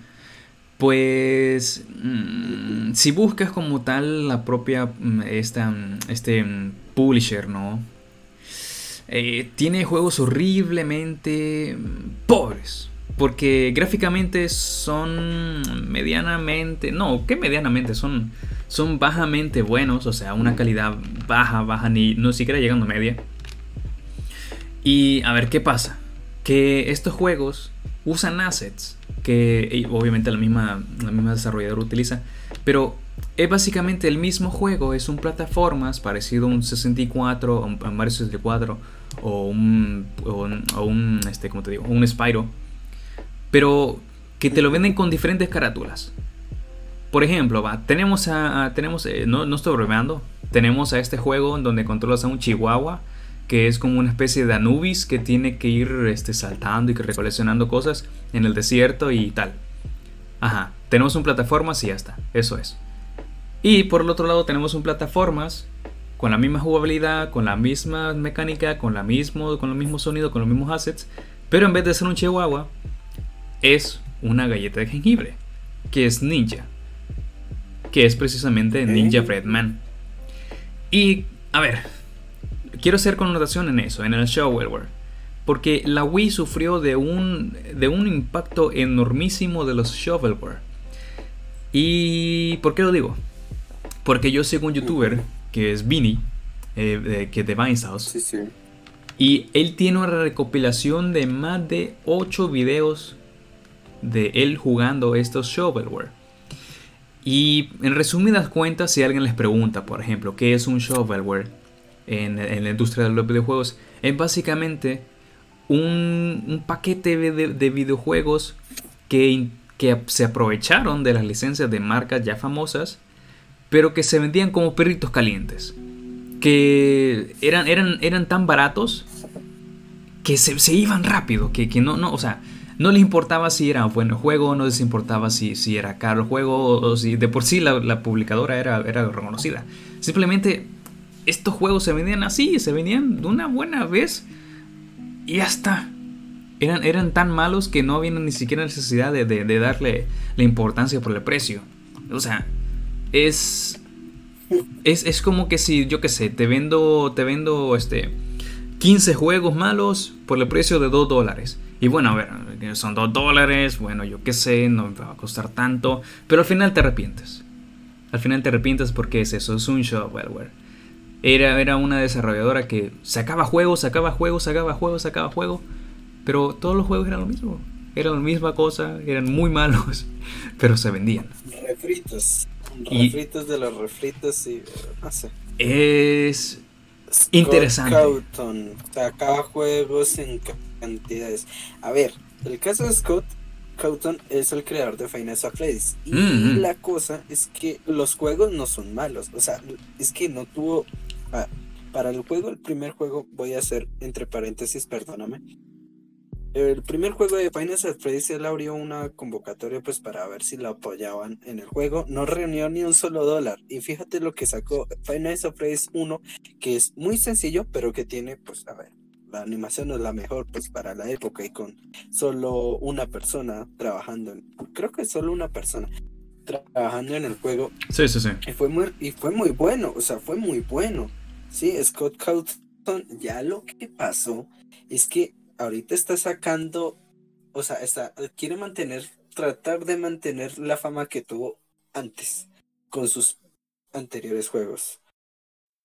Mm-hmm. O sea, los antecedentes de Scott Cawthon, eh, él hacía juegos, sí, pero es que no eran muy reconocidos y es que él no, o sea, él no hacía juegos de refritos ni nada, sino que simplemente no le iba bien porque no eran interesantes. Mm. él, mm. tenía, él tiene talento, pero no le iba bien porque no, no, no pegaba las historias, no pegaba las historias. Y, claro, claro, estamos hablando de un individuo. Hablamos de un individuo que a lo mejor sacaba juegos porque necesitaba practicar, pues, o sea, un desarrollador de videojuegos no puede ser el mejor, no puede ser un buen juego si no tiene experiencia ya. Y yo no compararía, el, eh, yo no compararía a, a los shovelware con lo que ha hecho Scott. Porque Scott en primer lugar es una persona. Y en segundo, él no estaba generando dinero. e, esta, esta desarrolladora de, que hizo, que, que hizo, ya mencioné, ¿no? a Ninja Red, esta sí ganaba dinero por juegos tan malos. Y eso, ese es el punto, ese es el shovelware. Generar ganancias por productos malos. Que se venden en paquetes. Y eso. No hay nada más por mi parte que decir, la verdad. No. No, la verdad no. Bueno. Mm, a ver. Ahí tengo una larga lista, lista, lista de, de juegos de los 10, de los 2010. Pero creo que solo voy a sacar uno. 2010. Por mi parte solo voy a sacar uno. ¿Y cuál será? ¿Cuál será? Pues creo que el más evidente. Es que hay dos. Pero es que creo que el más evidente y que podemos darle un buen provecho es el de No Man's Sky. El juego. Man's Sky, sí, yo también lo tengo. Perfecto, entonces habla tú del No Man's Sky y yo voy a mencionar el otro. A ver. Eh, este juego, pues de por sí está, está categorizado de ser malo porque le pasó lo que le pasó con ET en el sentido del hype. O sea, tenía mucho hype y tenía meses previos de lanzamiento. O sea, este tenía tiempo de desarrollo. O sea, eh, prometían un sistema de exploración tipo infinito, tipo, no sé, Minecraft, por ejemplo, ¿sí? Que pues Minecraft tú sigues explorando y pues es infinito lo que te vaya a tu RAM. Eh, y pues al final, o sea, o sea a, las visitas de los planetas, o sea, no te encontraban mayor cosa, o sea, no había fauna, no, había mucho. Estaba más básicamente desierto, o sea, lo que prometieron no lo cumplieron. O sea, tus visitas, además de que los gráficos, eh, o sea, no, o sea, básicamente vendieron una mentira, vendieron, es que pues todavía no llegamos, pero, pero pues no, o sea, No Man's Sky de, tenía demasiado hype y pues eh, de los mismos eh, desarrolladores lo que prometieron pues casi casi nada de eso pusieron y fue una gran decepción para los que lo jugaron. Y pues yo lo vi, porque en ese tiempo no tenía la, una PC que me lo corriera o una consola. Mm. Y pero yo lo vi porque yo también estaba emocionado, decir, hey, este juego se ve prometedor, que juego infinito, que no sé qué, incluso pues para uno ahorrar para comprárselo. Y pues cuando yo vi el resultado quedé como, nope, nope, vaya, vaya decepción, vaya decepción. No, creí ver, no creí ver un juego así en, lo que yo viviera. No creí. Pero bueno. A ver. E, este es un caso mm, interesante. Porque No Man's Sky, pues es eso, fue anunciado en 2013. Y que supuestamente el juego, eh, o sea, es un juego de exploración, en el que te ponía este 18, ¿cómo es? 18 quintillones de planetas eh, para explorar en un universo que, que, que, de hecho la, palabra que buscabas era, era, era generación procedural, que es precisamente lo, mismo de Minecraft, que tú caminas y pues se genera el, se genera el mundo de manera aleatoria. Te sale un bioma aquí, te sale algo allá, te, te aparece una, una oveja rosada, cosas raras. En, No Man's Sky pues es lo mismo, tú exploras el universo y pues te aparecen planetas raros, fauna extraña, cosas raras ese tipo de cosas. y bueno, eh, lo que pasa es que sí, No Man's Sky prometió muchas cosas que no estuvieron en la primera versión del juego. Pero, pero, pero, que según iban pasando los años, bueno, no los años, sino los meses, porque que luego No Man's Sky no fue una cosa de, una semana, fue una cosa de, mínimo como un par de meses en el que hubo mucho revuelo con, la, con, la, gran, con la gran cantidad de reviews que había recibido. Y hasta donde yo entiendo, um, No Man's Sky, por, voluntad de los desarrolladores, del equipo desarrollador, decidieron pues eh, darle la, verdadera... Eh, ¿cómo se dice? La verdadera experiencia de juego. Por lo que ellos decidieron mejorar el juego. Mejorarlo y hacer lo que prometieron en un principio, que eran todas estas características que mm, no sé muy bien cuáles eran, pero sí sé de que en el principio no existía ninguna um, ninguna característica significante por la cual te meties en el juego. Porque es eso, No Man's Sky es un juego de exploración espacial. Y si no hay nada emocionante en el juego, pues como que ahí falla un poco la cosa, ¿no? O sea, yo me acuerdo de que No Man's Sky explotó de negatividad por su, por su primera versión.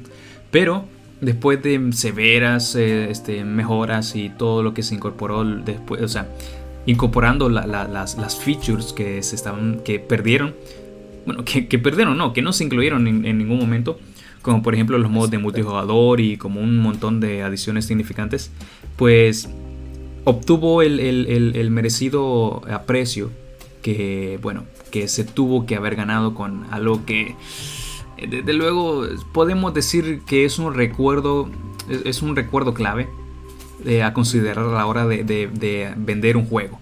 Y es que con tantas features que me vende si yo me dejar el juego cuando sale y no tengo esas cosas. Mm, mira, aquí, ¿qué es esto? ¿Me está viendo la cara de tonto qué pasó? E, es muy complicado. Porque, a ver, No Man's Sky es un caso, pues. Es un caso que lo hizo bien. Porque, porque metió lo que le debía a los jugadores, a la, comunidad. Pero ¿sabes quién no lo hizo bien? Bethesda, con Fallout 76. Fallout 76, como, bueno, a lo mejor algunos de ustedes ya habrán escuchado sobre la serie de Fallout. Pues mira, Fallout 76 eh, fue un juego que en primer lugar Bethesda sacó mucho dinero. No por la cantidad tremenda de jugadores que, que lo compraron por los fans, sino por lo caro que era todo. Tanto el, el, el, el ¿cómo, son la, edición coleccionista que traía un, como un casco, creo, una mochila, con un montón de cosas, pero que al final te lo prometían como objetos de super calidad y esas cosas, pero que no. Eran, eran cosas muy baratas que te las vendían a un precio exorbitante. Y los fans obviamente no, dudaron en ningún momento de hacer público eso. Y... y la cosa es que...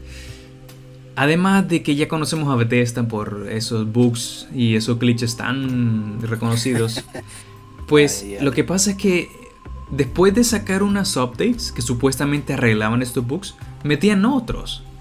Y así van eh, te arreglo este bug, pero te agrego este otro porque es que lo voy a arreglar después en la siguiente actualización, pero en la siguiente actualización te pongo otro porque es que no sé cómo resolverlo.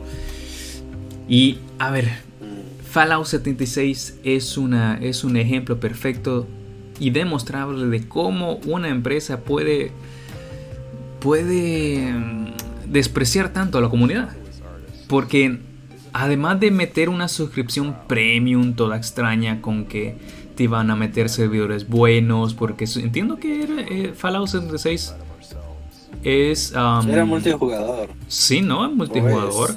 y, que, y, que, y que esa, esa propia, este propio, ese propio gameplay de, de, multijugador, pues así que los jugadores nuevos no lo disfrutasen porque los mataban mucho o que simplemente el juego se lagueaba demasiado o que era demasiado, o sea, era, es que inclusive con, con los hackers, es que no sé, es algo que, algo que sí puedo, puedo, puedo hacer notar es que de por sí Fallout 76 fue un descaro de aprovechamiento con dinero y suscripciones que no ofrecían lo que se merecían los jugadores, con productos mal, mal fabricados, con materiales baratos, con servidores que no servían, con contenido adicional que se vendía demasiado caro y que tampoco era para tanto.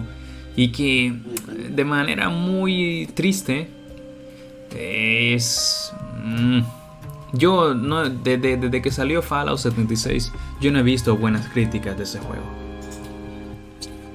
Yo personalmente el Fallout 76, eh, o sea, tomando todo lo que has dicho, eh, a mí personalmente no me gustó porque, a ver, o sea, el juego, el juego se veía prometedor, lo veía prometedor. Yo, me, yo en ese tiempo estaba hypeado del juego, por verlo, por la jugabilidad, por todo. Pero no sé, la, además de todo eso, la historia no sé, me pareció tan pobre.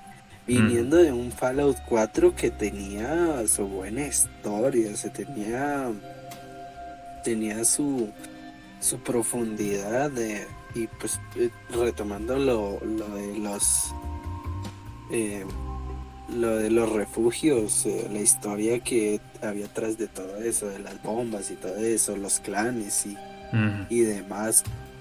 No sé, me pareció muy corto en eso. Sí, además de que, bueno, en la jugabilidad, el online ni siquiera yo lo veía como tan viable porque, es decir, tú hacías un enfrentamiento un uno, un uno contra uno con, con, otro jugador.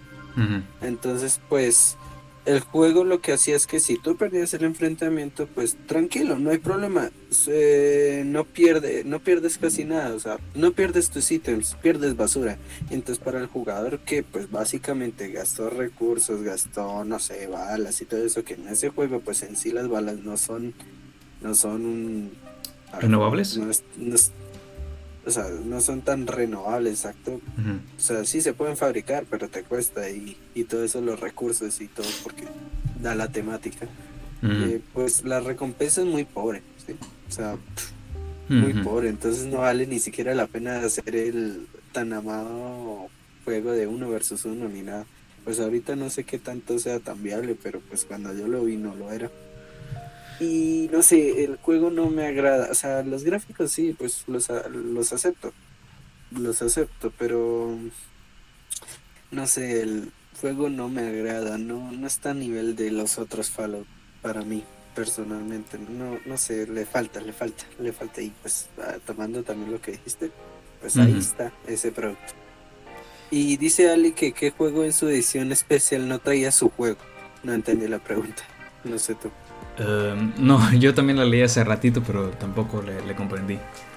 Mm, sí. Pero bueno, mira. Yo con los Fallout nunca me he encariñado, nunca he jugado uno, pero sé que Fallout 76 fue una cosa de, mala, de mala reputación. Sí. Pero bueno, estamos hablando de un juego que se suponía viene de una empresa que tiene dinero, que tiene plata, que tiene su desarrolladora buena. Y bueno, las expectativas son altas, eso desde luego. No podemos esperar un juego malo de Nintendo porque es Nintendo, estamos hablando de Nintendo. ¿Quién, sabe con qué sorpresa nos puedes traer? Y pues, a ver, el problema de Fallout 76, además de todo eso mencionado anteriormente con el tema lag, microtransacciones y los bugs, fue que Fallout 76 no es un Fallout. Sí, mm. básicamente no es un Fallout, o sea, no, no, no tiene temática, o sea, sí, puede estar ambientado en todo eso del Fallout, pero, pero, pero no, no es un Fallout. Ah, pues, una cosa que, nunca, que nunca entenderé es por qué 76 y no 5. Porque eh, se desarrolla, si no estoy mal, se desarrolla en el refugio 76, o sea, cuando uno sale, o era por, por la historia del año 2076, no recuerdo muy bien, porque es que pues básicamente los, se supone que el Fallout 76 iba a ser una precuela de los otros Fallout. Eh, porque se ambienta en, el año 2076. Creo que en el año, o sea, no sé en qué año cayeron las bombas del juego y bueno, todo se destruyó y, todo eso. Entonces ya mm. pasaron varios años y entonces el Fallout, el, el Fallout 76 se ambienta de que pues de los pocos refugios que no fueron programados para los experimentos, eh, el refugio donde vamos a jugar es uno de esos refugios así, que era un refugio refugio. Y entonces pues la gracia es, es de que los las nuevas generaciones exploran el territorio a ver si está habitable, si no está habitable y pues, renovación y todo eso. Pero de todas formas no, no, o sea, no, no, no da, o sea, muy hmm. pobre, muy pobre. Bueno, terminando entonces con el comentario de Ali, ¿A qué me refiero con esto? Si tú juegas cualquier Fallout, lo vas a encontrar lleno de vida, tu interacciones con el mundo y te hace sentir parte de los NPC eran aquellos que le dan vida a ese mundo. Mm. Claro que pues, digamos, o sea, no es como llevarlo a la contraria, pero el Fallout 76, sí, o sea, básicamente el cronológicamente es el 76 el primero de la saga. entre comillas, cronológicamente. Pero pues eso no impide que no tenga, pues, bioma, vida, pues aunque sea posapocalíptico y sea el más reciente de los eventos y todo eso, pero tiene historia, o sea, debería de tener, pero no lo tiene. O sea, está muy vacío para... Claro, o sea, en, resumen, como, como mencionamos antes, que no tiene, que este Fallout no es un Fallout. Entiendo. No, es un Fallout. Bueno, bueno, a ver, ya mencionando tema del 76, ¿qué tal si le sumamos una unidad de 76 y hablamos de Cyberpunk 2077? Eh, a ver, empieza tú. ¿Qué tienes que comentar al respecto? bueno, pues en primero, a ver, el hype que le metió, o sea, el hype que tenía, pues sí tenía, porque ya no tiene hype, o sea, ya es un momento de meme. Pero incluso yo me emocioné al ver el 2076, 2077, perdón, el, el Cyberpunk porque, a ver, los gráficos que se veían, las cinemáticas, eh, sin, sin mencionar a Keanu Reeves, pero pues, a ver, eh, eh, era el papucho, pero bueno, el caso, sin mencionar todo eso, o sea, se veía un juego buenísimo un juego que tú decías, no, pues esto va revolucionario. Los gráficos, o sea, A ver, yo, yo, admito, yo admito. historia, pero... Yo admito que también estuve ahí en esa posición. Yo eh, recuerdo en un stream de, en el que estuve jugando con Cairo Saloso, que estábamos hablando del Cyberpunk 77. el Cyberbook, sí, el Cyberbook yo le, él, me estaba comentando todo emocionado. Ah, sí, es que el juego tal, el juego aquí, el juego allá. Yo como tal no, conocía el juego, pero él me comentó y gracias a él fue que le conocí. Un saludo a Cairo si es que ya escuchar esto. y la cosa es que, bueno, mira, si me lo pintas tan novedoso y tal, tal cosa y tal, yo creo que podría ser algo interesante en la industria. Yo, que, yo creo que, yo le comenté, yo recuerdo lo que le, le dije. Yo le, le, le, comenté algo tipo, yo creo que si este juego es tan bueno como me dice, quizás sea como, como la innovación que puso The Last of Us en, en este año.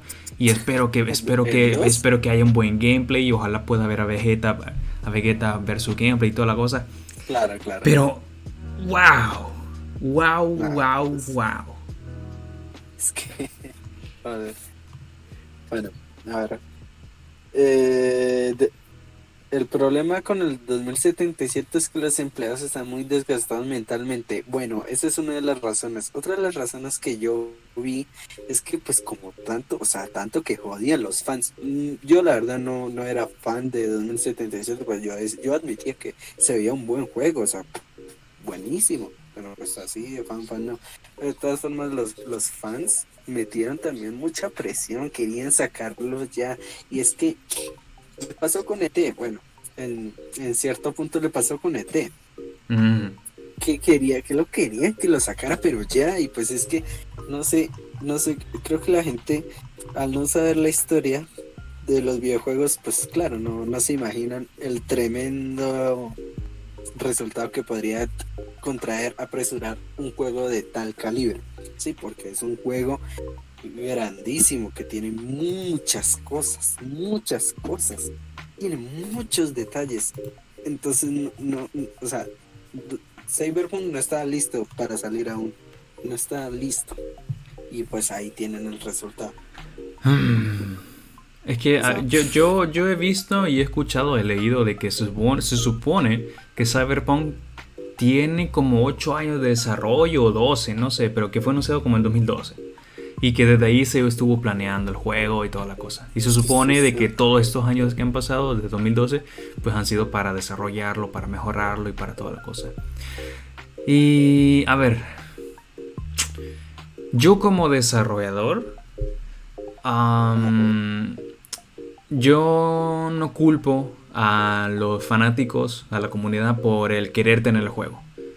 Porque yo al ser el primero en línea en estar desarrollando y en ver lo que se está haciendo con el juego, pues yo tengo mi derecho en ser, eh, pues en, poner el pie firme y en decir, a ver, por mucho que te guste mi juego y por las recomendaciones o consejos que me digas de que agrégale esto porque será mejor, este, cámbiale esto porque yo pienso que el juego puede ser mejor, es mi juego y yo sé lo que puedo hacer con él. Pero con Cyberpunk se creó mucho hype, se hizo una burbuja muy, muy, muy grande que al final sufrió el mismo fenómeno que ET. Y el, bueno, 39 años después, imagínate, casi 40 años después, Cyberpunk comete el mismo error de adelantarse la fecha de lanzamiento a pesar de haber, en contadas ocasiones, pospuesto el, día de lanzamiento, porque pasó como tres veces en el año. Pasó como en julio me parece, en septiembre y en noviembre. Y a pesar de ese tiempo, los intentaron sacar para fechas festivas, ¿no? Que en este caso era finales de año. Pero fue malo, fue muy malo. Es que fue el mismo error que se cometió con ET. Y yo puedo resumirlo de esa manera. Es, es, un fenómeno que por alguna razón la industria del videojuego sufre después de casi más de 40 años. Que no entienden es... Es que, o sea, es que no, no, no entienden, o sea, creo que no, no tomaron clase de historia, por lo menos para su área, porque, o sea, deberían tener en cuenta de que no pueden hacer eso si saben que no va a salir efectivo el juego, no lo hagan.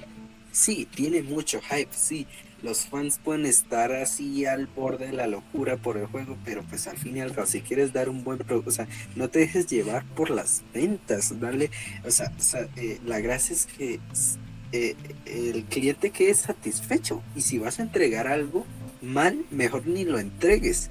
Ya, ya, ya. Esa es la consecuencia. Ahí está, ahí está, es que y mira, desde luego, desde luego, a ver, mis últimos dos comentarios eran los siguientes. Y es que, um, de por sí, bueno, de hecho van a ser tres, pero el primero es, cortito. Que de por sí, eh, no estamos culpando a los desarrolladores. No, le estamos echando la culpa a las personas que, se dieron en, cuerpo y alma en hacer el juego. El juego es muy bonito, desde lo, que, desde lo poquísimo que he llegado a ver, es muy bonito, se ve bastante, de, bastante novedoso ¿no? y moderno, que aprovecha bien el poder de las consolas y eso. Pero si un juego nuevo, con tanto hype, se vende más por los memes y bugs que tiene que por su gameplay e historia.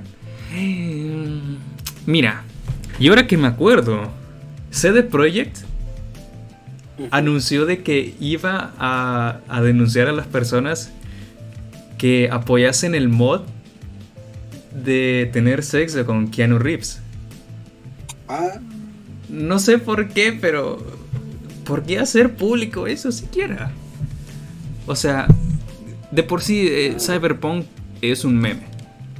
Es, un meme que, que, quiso venderse como lo más in del momento.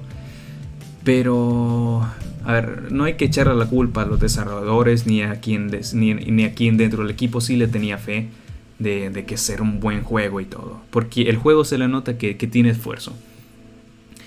Pero bueno, las decisiones administrativas de los que están arriba son esas, son decisiones que se tienen que cumplir a la pie de la letra. ¿Y qué pasa? Que aquí viene mi segundo comentario. Um, que esto para mí es bastante peculiar. Porque dos semanas después de que haya salido el juego, básicamente muchas personas querían una devolución del dinero porque no le funcionaba el juego, o no le gustaba, o simplemente no, no les iba. No, le, no, no era lo que esperaban. Y la propia, el propio Sony y Microsoft eventualmente pues este, aceptaron en devolver esas esas, este, devoluciones, en hacer el refund. Y nunca había visto un fracaso tan, tan abismal como el Cyberpunk. Porque, wow, es, es como que, o sea, imagínate pues, es como que si estuviésemos hablando que, que, que el The Last of Us hubiese sido un fracaso. Nos, es, me sorprende que haya sido tan malo la recepción. Y mi tercer comentario, hablando de malo, ¿no? es el hecho de que el juego ni siquiera parece haber sido probado por beta testers. Simplemente fue lanzado y ya los, propios jugadores eran los que estaban testeando eso. Y yo recuerdo haber visto, creo que fue el video más visto en, su primera semana el juego, sobre la, cómo, cómo, cómo se crasheaba el juego en una Play 4 cuando apenas aparecía la primera escena. Cuando estabas ahí con el personaje ese que estaba en el tren y que aparecía toda la escena de la ciudad y todo, todo desaparecía, se hacía cuadritos y ¡pum! salía la Play 4 diciendo de que no soportaba el juego. Es ah, alucinante. es que en, en PC, a ver, en PC aguanta. En PC aguanta. No digo que pues esté full, full, full optimización y todo eso, pero empecé a aguantar, pero es que, claro, le faltaba mucho para Xbox y Play, mucho, mucho.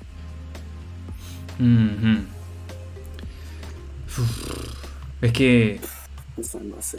Es muy, muy, muy penoso.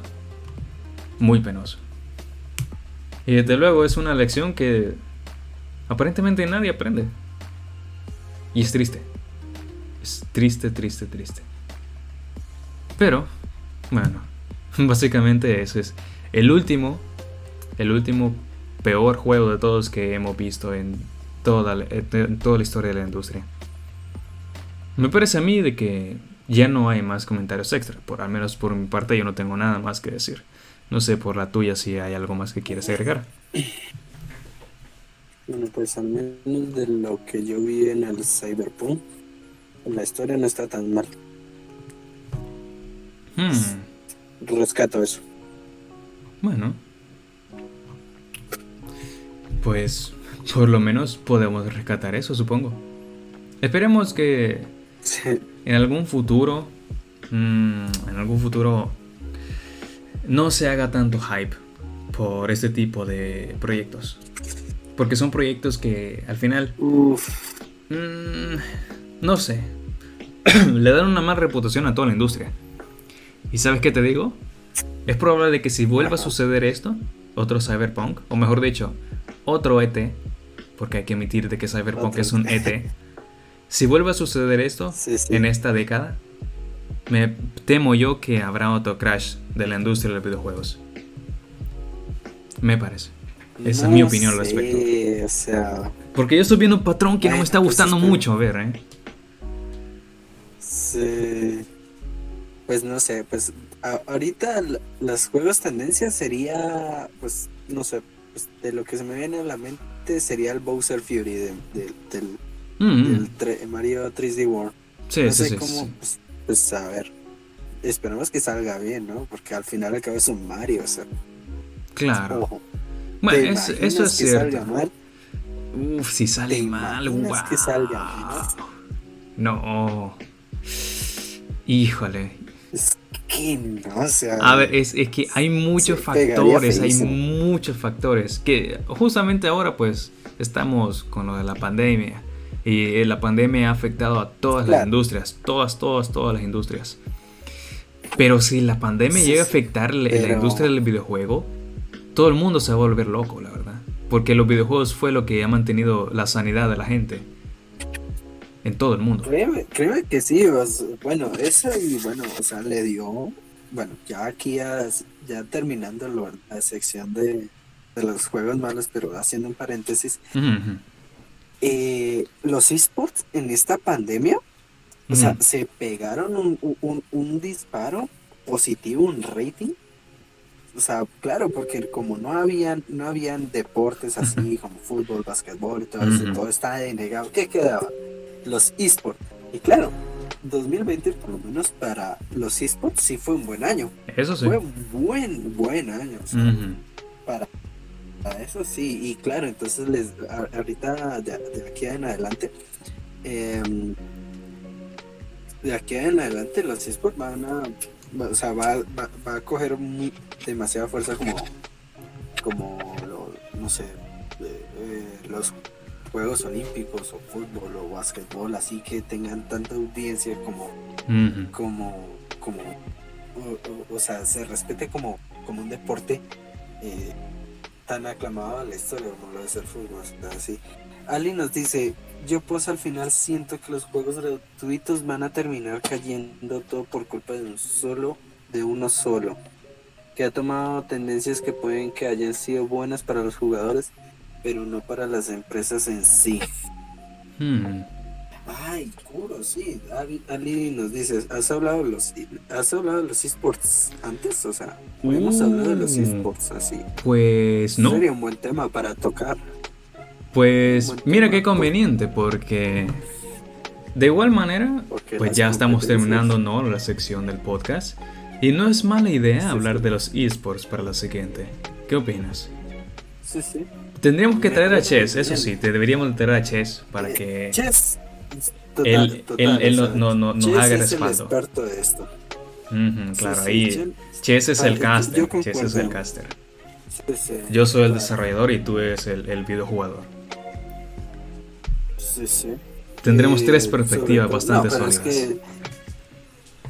yo por lo menos de los esports, así hablando, adelantando un poquito el tema, los mm. esports los he visto, no los he experimentado mucho, pero los he visto y les he, tomado cariño estos, estos años. No digo que en el 2020, pero estos años sí los he tomado bastante cariño. Porque no, no soy fanático de los deportes normales. Pero los electrónicos sí, me gustan. Bueno, pues... yo, ay, Ali, no digas eso. Mira, hay cosas que quizás nos dejamos en el camino hablar, hablar sobre esta sesión de videojuegos malos, pero me parece a mí de que hemos comentado lo más relevante, porque pues eso, nos dejamos los Mortal Kombat, nos dejamos quizás por ahí un juego que a alguien le interesaba hablar, como los juegos, de lucha.